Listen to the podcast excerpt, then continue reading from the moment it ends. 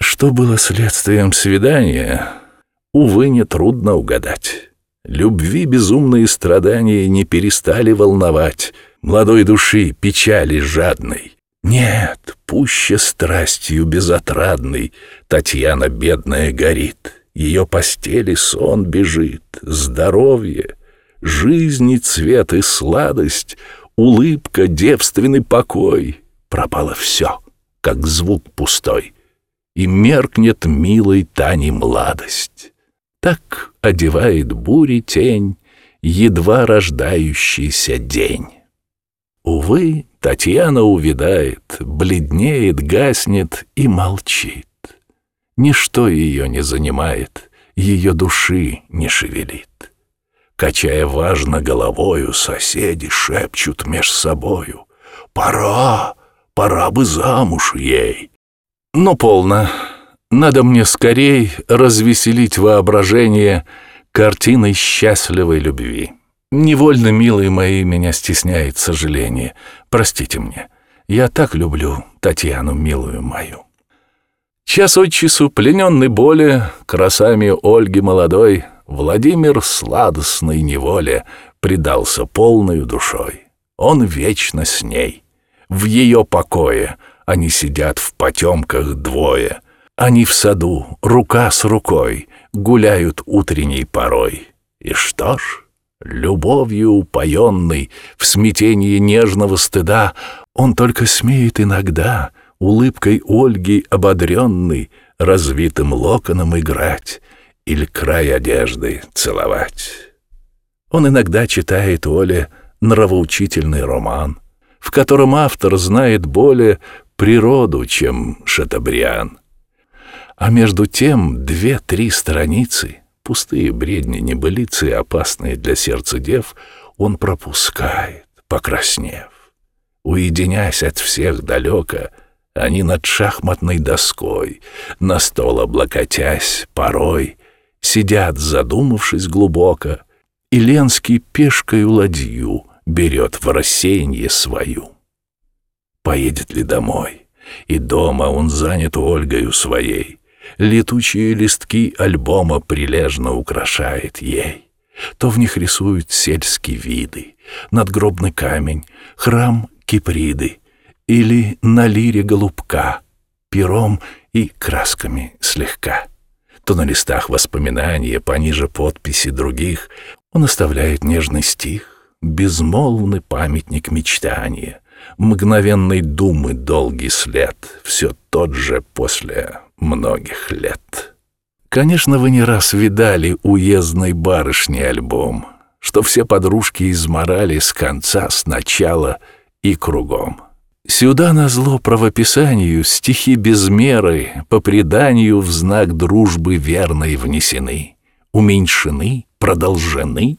На первом листике встречаешь «Кекрира ву сюрсе таблет» и подпись «Т.А.В. Анет» а на последнем прочитаешь «Кто любит более тебя, пусть пишет далее меня». Тут непременно вы найдете два сердца, факел и цветки. Тут верно клятвы вы прочтете в любви до гробовой доски.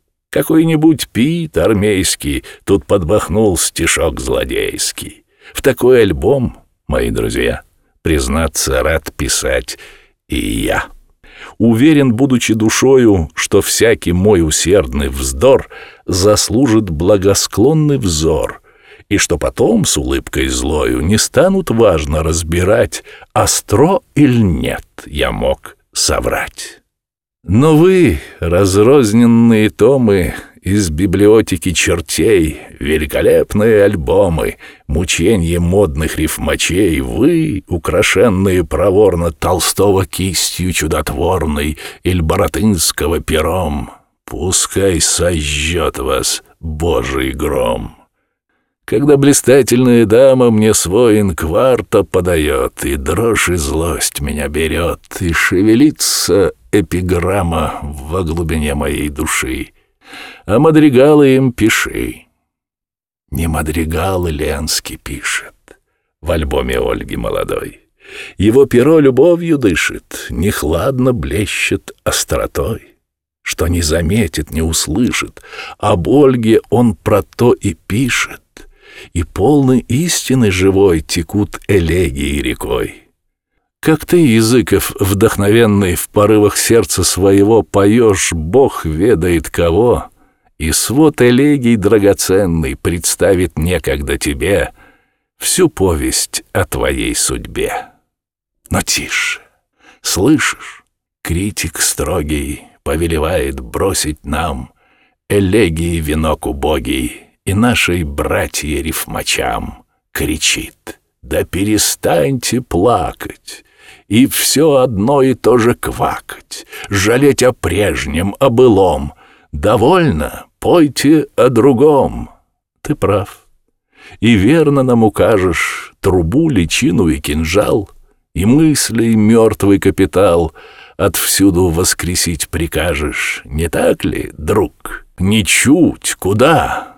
Пишите оды, господа как их писали в мощные годы, как было в старь заведено. Одни торжественные оды. И полно, друг, не все ли равно? Припомни, что сказал сатирик. Чужого толка хитрый лирик уже ли для тебя сносней унылых наших рифмачей? Но все в элегии ничтожно, пустая цель ее жалка. Меж тем Цель оды высока и благородна. Тут бы можно поспорить нам, но я молчу. Два века ссорить не хочу. Поклонник славы и свободы, в волнении бурных дум своих, Владимир и писал бы оды, да Ольга не читала их. Случалось ли поэтам слезным читать в глаза своим любезным свои творения? Говорят, что в мире выше нет наград. И впрямь блажен любовник скромный, читающий мечты свои предмету песен и любви, красавице приятно томной. Блажен. Хоть, может быть, она совсем иным развлечена. Но я плоды моих мечтаний и гармонических затей читаю только старой няне, подруге юности моей. Да после скучного обеда ко мне забредшего соседа, поймав нежданно за полу душу трагедией в углу. Или, но это кроме шуток, тоской и рифмами томим, бродя над озером моим, пугаю стадо диких уток. Вняв пенью сладкозвучных строф, они слетают с берегов. А что ж Онегин? Кстати, «Братья, терпения вашего прошу. Его вседневные занятия я вам подробно опишу». Онегин жил анахаретом. В седьмом часу вставал он летом и отправлялся налегке к бегущей под горой реке. Певцу Гюльнары, подражая, сей Гелеспонд переплывал. Потом свой кофе выпивал, плохой журнал перебирая, и одевался. Прогулки, чтение, сон глубокой, Лесная тень, журчание струй, Порой белянки черноокой, Молодой и свежий поцелуй, Узде послушный конь ретивый, Обед довольно прихотливый, Бутылка светлого вина, Уединение, тишина. Вот жизнь Онегина святая. И нечувствительно он ей предался — красных летних дней, в беспечной неге не считая, забыв и город, и друзей, и скуку праздничных затей. Но наше северное лето, карикатура южных зим, мелькнет и нет, известно это, хоть мы признаться не хотим. Уж небо осенью дышало, уж реже солнышко блистало, короче становился день, Лесов таинственная сень с печальным шумом обнажалась, Ложился на поля туман, Гусей крикливых караван Тянулся к югу, приближалась довольно скучная пора. Стоял ноябрь уж у двора.